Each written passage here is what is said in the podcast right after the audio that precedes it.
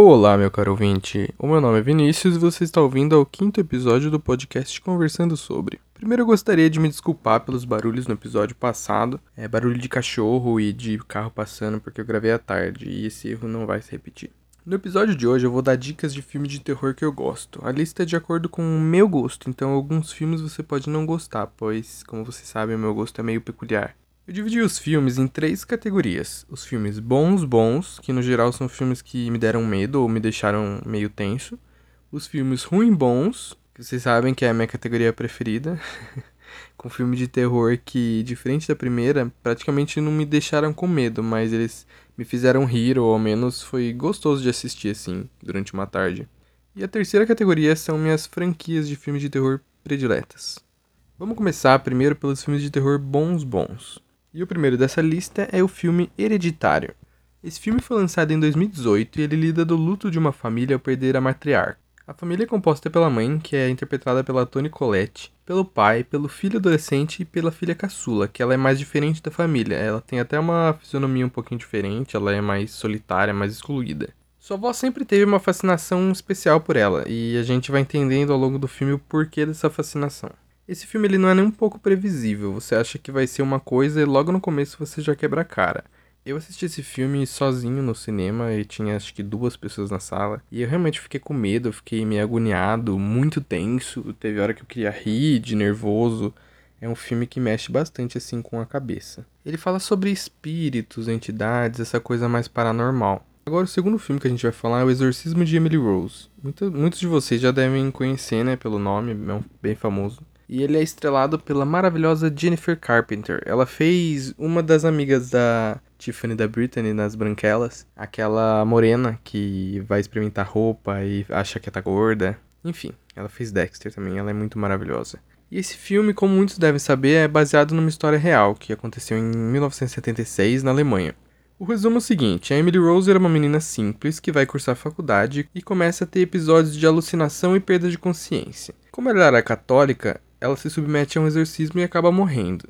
O filme se passa em duas linhas do tempo, uma mostrando toda a história da Emily e seu problema, e a outra após sua morte, quando está ocorrendo um processo contra o padre que foi acusado de assassinato, o padre que fez o exorcismo dela, né? Um lado diz que a Emily estava possuída por demônios e precisava desse exorcismo como tratamento, e outro lado alega que ela tinha problemas psicológicos e morreu por negligência da família e do padre ao aderirem ao tratamento médico. É um filme que me deixou realmente em dúvida do que aconteceu, pois se você pesquisar na internet, vai ver fotos e áudios do suposto episódio de possessão da Emily e que sinceramente são no mínimo bizarros, assim. Você vê aqueles áudios é bem perturbador, umas fotos dela meio voando sentada, arranhando a parede, é bem bizarro assim. O terceiro filme chama A Chave Mestra. Ele é um filme de 2005 e tem a Kate Hudson como personagem principal. Ela é uma acompanhante de idosos em fases terminais que trabalha com isso para juntar dinheiro e cursar a faculdade de enfermagem, que é o sonho dela. Ela aceita um trabalho para cuidar de um senhor inválido que mora com a esposa numa casa bem afastada da cidade, numa região que dizem que ocorre vários cultos místicos. Mas ela não acredita muito nessas coisas e ela vai. A senhora, lá, a esposa do, do velhinho, ela dá uma chave mestra pra Kate Hudson, que eu não lembro o nome dela, do personagem, para ela ter mais liberdade de andar pela casa. E ao longo do filme, ela vai percebendo algumas atitudes estranhas do velho inválido. Parece que ele quer tentar conversar com ela, mostrar para ela alguma coisa. E isso leva ela a começar a investigar o que, o que aconteceu de fato com o velho, né? E ela acaba achando um quartinho escondido que ela consegue entrar com essa chave mestra. E nesse quarto tem várias coisas bizarras de, de voodoo, de cultos. E isso vai deixando ela cada vez mais intrigada. E aí o desfecho você vai ter que assistir para saber, mas eu gostei do final. É um final que você não espera muito. O quinto filme é também o clássico de 99 chamado A Bruxa de Blair. O filme tem essa premissa de ser um documentário achado numa câmera perdida na floresta. A história é que três estudantes de cinema vão explorar uma floresta fazendo um documentário sobre a lenda da bruxa de Blair, que vive na floresta, e eles acabam sumindo misteriosamente, sendo que a câmera foi encontrada um ano depois, contendo as gravações que eles fizeram. Ao longo da aventura deles, as coisas começam a ficar cada vez mais estranhas, mas o interessante é que nunca de fato aparece a tal bruxa. No ano passado, foi aniversário de 20 anos do filme e saiu uma matéria que os produtores e atores deram uma entrevista contando detalhes sobre como o filme foi feito. Eu vou deixar na descrição o link da matéria e eu recomendo muito que vocês leiam ela, mesmo se você não tiver assistido o filme, não for assistir, porque é uma matéria muito legal. Os atores contam que eles recebiam, por exemplo, papeizinhos sobre o que fazer, mas eles não tinham muito um roteiro. Então tudo foi meio que improvisado, mas sempre tendo uma direção para onde seguir. Eles contam muitas curiosidades do filme e você vê que é um filme diferente assim do que a gente está acostumado. Os atores realmente eles mesmos que filmaram com uma câmera, eles ficavam sozinhos durante o dia no meio da floresta. A equipe, lógico, ficava perto para dar as coordenadas, dar dicas para eles do que eles tinham que fazer, o que eles não tinham que fazer, mas é o que eu falei, eles não tinham um roteiro. Os atores eles contam que eles recebiam uma latinha com papeizinhos falando assim: "Ah, fulano brigue com fulano. Fulano vá sair e tenha tal diálogo, sabe? Eles não tinham muito assim um roteiro para seguir certinho. E isso eu achei muito legal, porque isso torna meio que o filme um pouco mais real. Mas eu vou deixar a matéria para vocês lerem e tem muita coisa interessante para você saber do filme. O sexto filme, na verdade, são dois é It, a Coisa, capítulo 1 e 2. O primeiro ele é ambientado em 89 e acompanha a vida de sete amigos na cidade de Derry, em que crianças começam a desaparecer. E o filme, na verdade, ele começa quando o irmão de uma dessas crianças desaparece. É aquela cena clássica do menininho de capa de chuva correndo atrás do barquinho na chuva, que o barquinho cai dentro do bueiro e aí aparece o palhacinho com uma bexiga vermelha. E aí os amigos começam a ir atrás para descobrir o que está acarretando esses fenômenos estranhos na cidade. Esse filme ele não dá tanto medo, na minha opinião, pelo menos. Se você tem medo de palhaço, talvez você fique com um pouquinho de medo, né? Óbvio. Mas ele dá mais sustos do que medo. Porém, eu amo esses filmes que se passam na década de 80, 90, assim, com crianças, grupinho de crianças. Os Goonies, assim, eu acho bem legal esses filmes. Já no segundo filme, ele se passa em 2016, 27 anos após o primeiro, em que o palhaço Pennywise ele retorna a Derry e as crianças que já são adultos retornam também à cidade para tentar pôr um fim nesse terror todo. No segundo filme, apesar da maior parte ser em 2016, a gente também vê flashbacks deles crianças para poder nos explicar algumas coisas que aconteceram durante esses 27 anos que passaram, né? O porquê que cada um tá num lugar, que eles não têm muito mais contato um com o outro. Igual o primeiro filme, ele não dá tanto medo, ele deu mais sustos em mim. E por último, nessa categoria, vamos falar do filme Navio Fantasma. Esse filme também eu já acho que ele é um clássico, ele é do ano de 2002. Uma equipe de busca descobre um navio de passageiros desaparecido na década de 60 e eles tentam rebocá-lo. Mas enquanto eles estão no navio, começam a acontecer algumas coisas meio estranhas com a equipe. Esse já não é um filme que me deu medo, mas eu não considero ele como um filme ruim, então eu coloquei nessa lista. O filme ele vai mesclando cenas da equipe explorando o navio com alguns flashbacks, em que a gente vai descobrindo o que aconteceu com o navio e seus passageiros. E tem a cena clássica das mortes, que é uma das que eu mais gosto, assim, dentre todos esses filmes da lista. É um filme realmente bom, que eu recomendo vocês procurarem. Eu acho que não tem nenhuma plataforma conhecida, assim, mas todo mundo consegue ver online hoje em dia, né? Agora a gente vai para a lista de filmes bons ruins, que é minha categoria preferida. Para começar, eu vou falar de um filme aqui que é de 1993. Ele chama Leprechaun ou Duende. Eu também vou falar, ele na verdade ele foi uma sequência de filmes, acho que são seis filmes mais ou menos, mas eu vou falar do primeiro, que foi o de 93, e do último que saiu, que é de 2018, que chama Leprechaun Returns. No primeiro filme a gente tem como protagonista a gloriosa Jennifer Aniston, em um dos seus primeiros trabalhos no cinema. O enredo do filme é o seguinte: o Leprechaun ele é um doente que assassina todo mundo que tenta chegar perto do seu ouro. Aí um velho lá consegue roubar o ouro dele e aprisiona o doente numa caixa. Só que ele acaba tendo um derrame, alguma coisa, e some, enfim. Dez anos depois, uma menina se muda para aquela casa, é, a menina é Jennifer, né? E os seus amigos eles descobrem o ouro do duende e acabam libertando o duende sem querer. E aí depois disso é só o caos, né? O duende assassino tentando recuperar o ouro. É muito engraçado porque todo mundo tem medo do duende, ele é um duende pequenininho assim que ameaça matar todo mundo. Então é um filme que eu achei engraçado de assistir. Mas enfim, ele não é o melhor filme dessa lista, mas vale a pena ver pra ver a atuação de Jennifer Aniston quando ela era bem novinha num filme tão ruim. Já o filme de 2018, ele consegue ser um dos mais trashes que eu já vi. Ele mistura comédia e terror. Nele, um grupo de amigos acabam libertando também o Duende num antigo poço. E o filme segue quase a mesma linha do primeiro, que o Duende quer recuperar o ouro dele, enfim, vai querer matar todo mundo. Mas em um ambiente muito mais tecnológico e muito mais engraçado. Uma das melhores cenas é quando um cara é cortado no meio, assim, cai uma placa em cima dele e corta perfeitamente ele no meio, deixando toda a parte da frente dele cair para frente e a parte de trás, tipo costas, a bunda assim, cai para trás. Então ele abre no meio e as vísceras ficam todas expostas, né? E aí uma menina precisa passar por ele. Só que assim, ele caiu num campo. Então não é um corredor que você necessariamente precisa pular ele. Mas a menina vai correndo, ela precisa chegar do outro lado. E ela tá num espaço aberto, assim, então é só ela passar do lado, sabe? Mas não, ela resolve pular ele. Porque ela fica naquela assim. Como que eu vou passar isso daqui sem pular ele? E ela vai pular, ela tropeça no braço dele e cai de cara, assim, ó, no meio da, da, das vísceras dele. é uma cena ridícula que eu ri muito. E depois disso eu só recomendo que vocês assistam mesmo, porque é muito engraçado. Se eu não me engano, tem no Prime Video. O segundo filme chama A Babá, é um filme da Netflix de 2017, com a sucessora natural da Mary Streep, também conhecida como Bella Thorne, que eu simplesmente amo todos os filmes que ela faz. E a história é que um menininho é apaixonado pela babá dele, que não é a Bella Thorne, e um dia ele decide ficar acordado até mais tarde para ver o que, que a babá faz quando ele dorme. E ele descobre que ela participa de uma seita satânica. Só que o grupo satânico vê que o menino tá espionando, que ele descobriu tudo, e ele tem que fugir pra não acabar virando presunto cru na mão do pessoal, né? Gente, esse filme é perfeito. Eu ri do começo ao fim, assim, porque ele é tanta coisa nonsense que eu não sei nem explicar, sabe?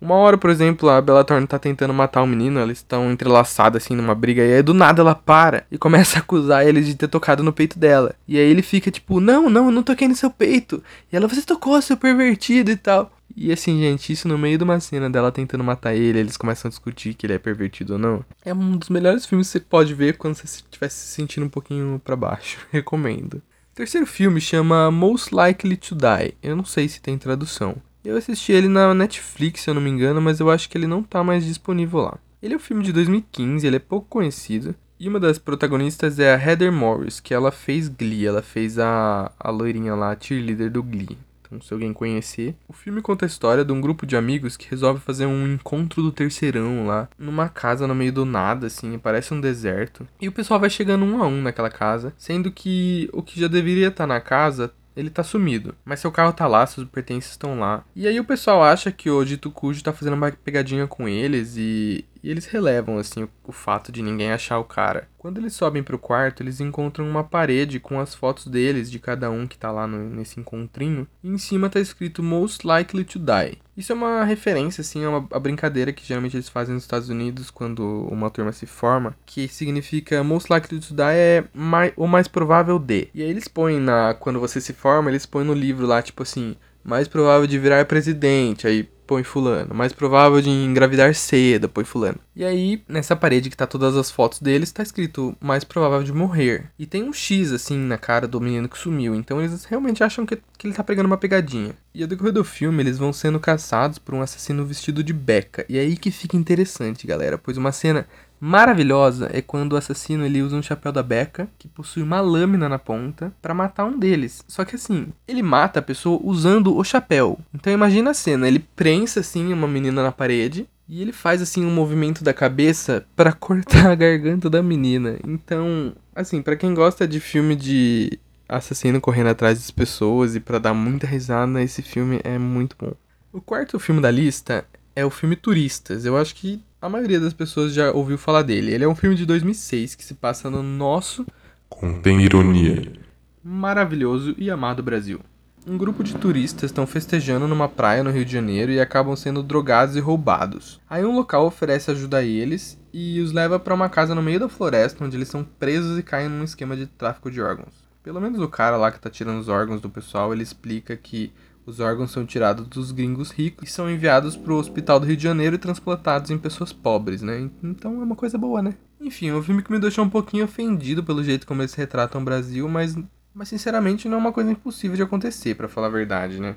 O quinto filme dessa lista chama Voo 7500. Ele é um filme de 2014, eu acho que ele é pouco conhecido para falar a verdade, eu não sei se tem nas plataformas digitais. E a história do filme é que um voo sai dos Estados Unidos com destino ao Japão, e depois de um tempo no ar ocorre uma turbulência e aí começa a acontecer umas coisas sobrenaturais durante o voo. Então os passageiros começam a ver umas coisas estranhas, os tripulantes notam fenômenos sobrenaturais e tal. As críticas do filme são péssimas.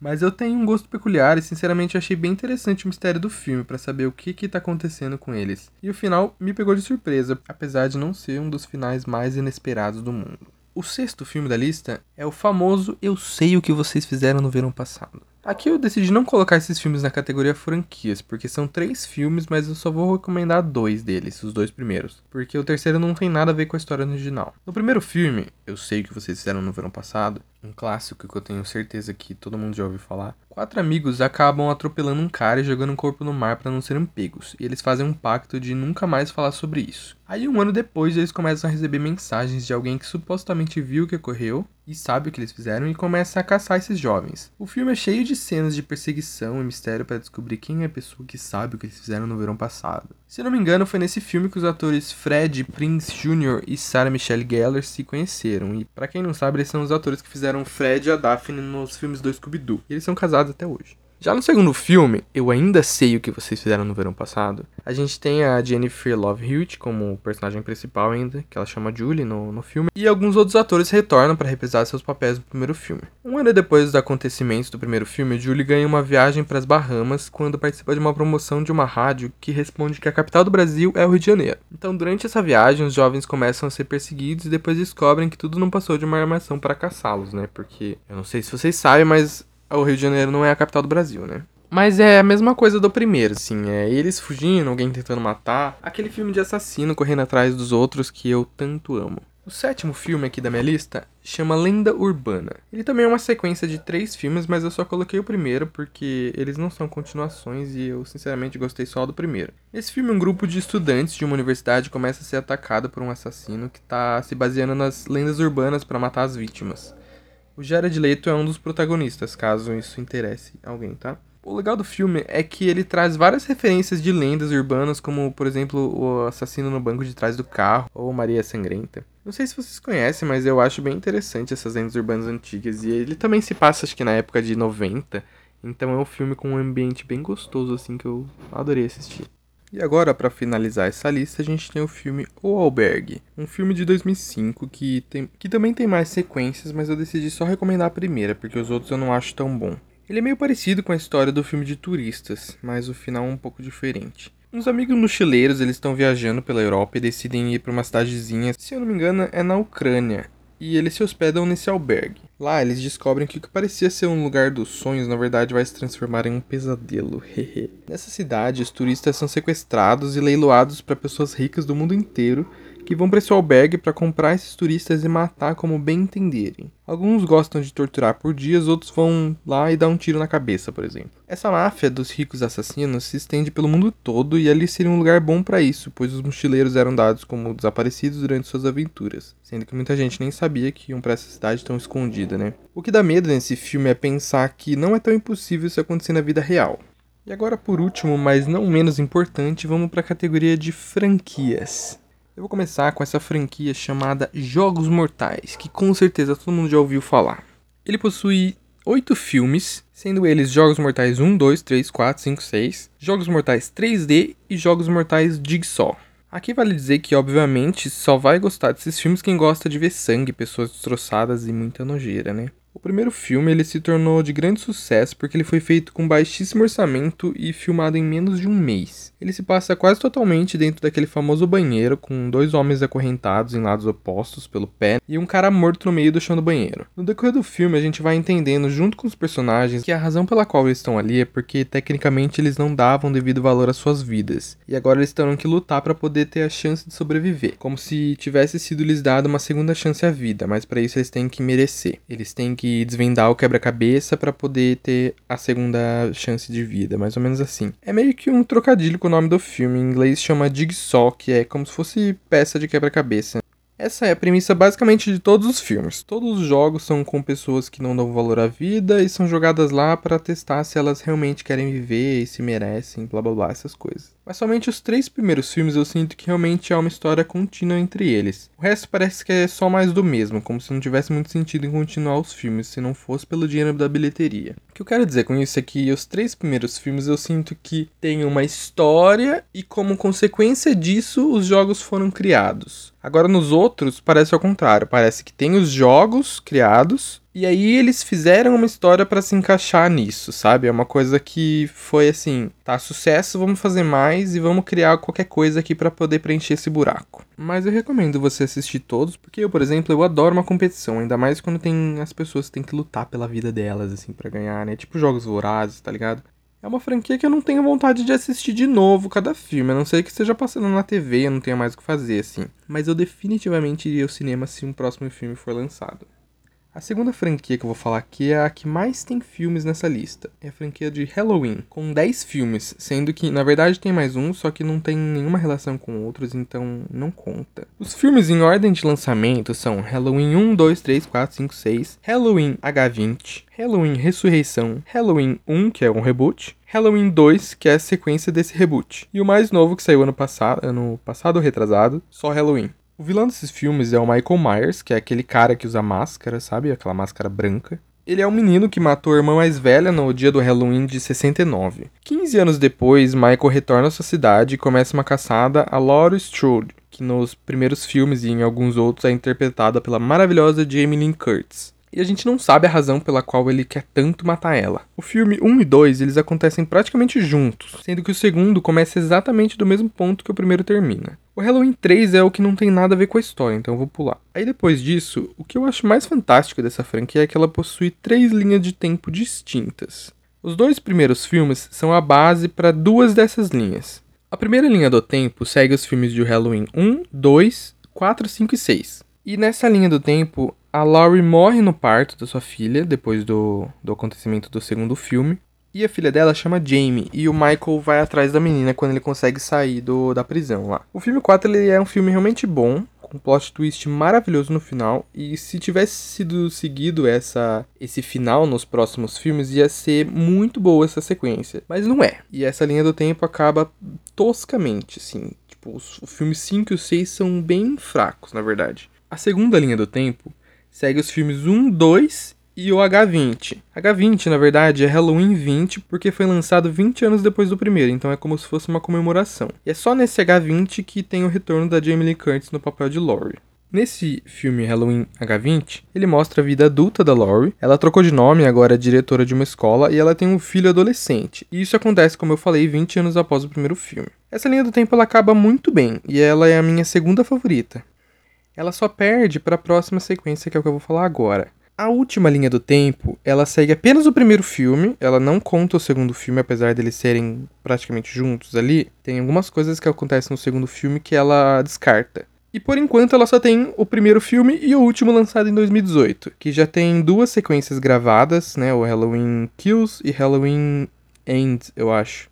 E ela tá prevista para lançar esse ano e o outro no próximo ano, mas não sei como é que vai ser, né? Enfim, ela vai ter quatro filmes. E como eu falei, essa é a linha do tempo que eu mais gosto. Após 40 anos da caçada inicial do Michael Laurie, ela passou todos esses anos esperando e se preparando para o reencontro com ele. E aqui vale lembrar que também tem a Jamie Lee Curtis retornando como papel principal de Laurie. Ela possui uma filha e uma neta, e não tem uma relação muito boa com a filha porque ela viveu a vida inteira se preparando para o encontro com o Michael e tal, e a filha não, nunca lidou muito bem com isso. Quando ele foge da prisão e vai caçar a única presa que faltou ele matar no, no primeiro filme, é aí que começa a parte boa do filme. Enfim, tô muito ansioso para ver a continuação, porque eu adorei ver a Jamie Lee Curtis num papel bem fodona, assim, sabe? Bem preparada para matar. E eu quero ver os outros dois filmes logo. Agora os filmes de reboot, eles seguem uma sequência, o Halloween lá de que foi o reboot e o Halloween 2. Só que o primeiro ele é, ele é um remake da história original mesmo, né? Quase segue é quase a mesma história. E o segundo é totalmente diferente, mas ele segue a história do desse reboot. É, é como se fosse como se eles estivessem indo para um caminho diferente ali, mas é realmente muito ruim, muito ruim. Então parou por ali. Já o filme Halloween Ressurreição, ele é como se fosse uma continuação do Halloween H20, que teve um final, mas eles decidiram fazer uma continuação depois disso. E ele é pior ainda do que esses outros dois, então ele desconsiderado dessa linha do tempo. E essa é a franquia do Halloween. Sinceramente, vocês forem assistir, eu recomendo que vocês peguem alguma dessas linhas do tempo, assim, assista nessa sequência que vai ser mais interessante. A terceira indicação de franquia é o universo de Invocação do Mal. Ele conta com sete filmes, sendo eles Invocação do Mal 1 e 2, Annabelle 1, 2 e 3, A Freira e A Maldição da Chorona. Esse último eu não assisti, então eu não posso opinar sobre ele. A Freira, ele é um filme ok. Eu não achei bom, bom, mas ele também não é dos piores. Ele é protagonizado pela Thaisa Farmiga, que eu descobri depois que é a irmã da lindíssima Vera Farmiga que protagoniza os outros filmes, né, de, da Invocação do Mal, junto com o Patrick Wilson, que canta muito bem, aliás. O filme ele conta a origem do demônio que aparece no filme Invocação do Mal 2 e assombra a Lorraine Warren. Já nos filmes da Annabelle, a gente vê a origem da boneca e todo o mal que ela causou a todo mundo que tiveram a boneca. São filmes legais para você assistir e se inteirar pelo universo que envolve os Warren. Mas eu gosto mesmo é dos dois Invocação do Mal. Ah, vale lembrar aqui que eu esqueci de falar, todos os filmes são inspirados em histórias reais do casal Warren, que são os caçadores paranormais mais famosos do mundo. No Invocação do Mal 1, a gente acompanha a ida do casal a uma casa de campo nos Estados Unidos para investigar fenômenos sobrenaturais que estão acontecendo com uma família que possui cinco filhas. A história vai ficando cada vez mais macabra no decorrer do filme, em que não só as filhas são assombradas pela entidade que está causando todo o mal lá, mas também o casal e sua equipe e principalmente a mãe das meninas. É um filme que dá bastante susto, mas ao mesmo tempo dá bastante medo e eu fiquei bem arrepiado para falar a verdade. Já na Invocação do Mal 2, o casal vai a Londres investigar eventos sobrenaturais que estão acontecendo numa família composta por uma mãe e quatro filhos. A segunda filha mais velha é a Zarada, que sofre com as possessões das entidades lá, Primeiro de um velho que morou naquela casa e mais posteriormente por uma coisa muito pior. Na minha opinião, esse filme é tão bom quanto o primeiro. Esses dois filmes, eles entrariam na minha categoria de filmes bons bons, que realmente deram medo e me deixaram um pouquinho tenso. A quarta franquia que eu vou falar aqui é Chuck, o Brinquedo Assassino. É composto pelos filmes Brinquedo Assassino 1, Brinquedo Assassino 2, Brinquedo Assassino 3, a Noiva do Chuck, O Filho do Chuck, A Maldição do Chuck, O Culto do Chuck e o mais recente reboot, Brinquedo Assassino, que é o de 2019, se eu não me engano. Aqui dá para dividir esses filmes em três sessões. Os três primeiros filmes eles contam a história de um serial killer que foi perseguido pela polícia e após ele levar um tiro nessa perseguição, ele entra numa loja de brinquedos e faz um feitiço de voodoo haitiano lá para sua alma entrar num boneco e posteriormente ele voltar à vida e se vingar dos policiais. Acontece que o menino de 6 anos, o Andy, ele ganha o boneco. Então o Chuck tenta transferir sua alma pro Andy e começa a matar todo mundo que entra no seu caminho. O Chuck segue essa caçada ao Andy num orfanato no segundo filme, e no terceiro filme ele vai no exército, quando o Andy já é um pouco adolescente.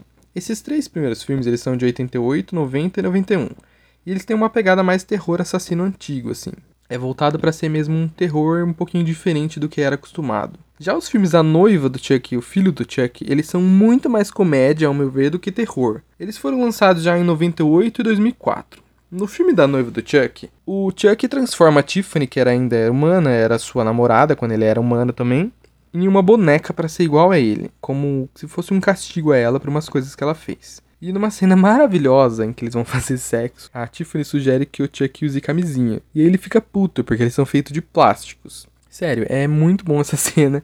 A linguinha deles, assim, quando eles estão se beijando, dos bonecos, é muito bom. Eis que no final a gente descobre que a Tiffany tá grávida. Aí vem o segundo filme dessa, dessa parte que chama O Filho de Chuck. O boneco ele foi separado dos pais ao nascer e ele vive sendo uma atração de circo, mas ao contrário dos pais, ele não consegue fazer mal a nenhuma mosca. Ele é super bonzinho, super sensível. E ele parte então numa busca para encontrar os pais, e assim ele faz. Chuck está disposto a ensinar tudo mal pro filho, mesmo ele não querendo, ele sendo relutante. É engraçado a briga do Chuck e da Tiffany para decidir se o filho é homem ou mulher, sendo que o Chuck chama ele de Glenn e a Tiffany chama de Glenda. No final, essa questão é resolvida da melhor forma possível, mas eu não vou contar, senão eu vou estragar o final.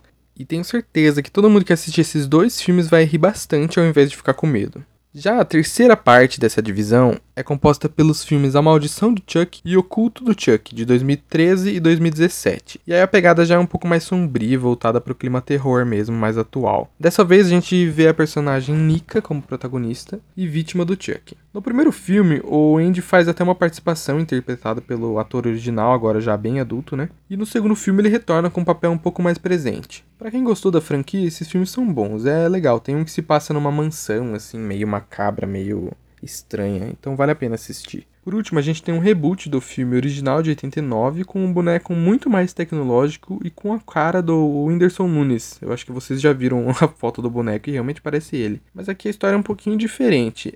Um funcionário da fábrica do boneco, ao ser demitido, ele se revolta e desativa o filtro de um dos bonecos. Eu não entendi muito bem como funciona, mas é como se o boneco não tivesse mais limite de aprendizado e ele vai se tornando cada vez mais real, assim, mais humano e gera como se fosse uma revolta assim do da inteligência artificial. É um filme legal assim para você assistir, mas sinceramente eu acho que é o pior da sequência.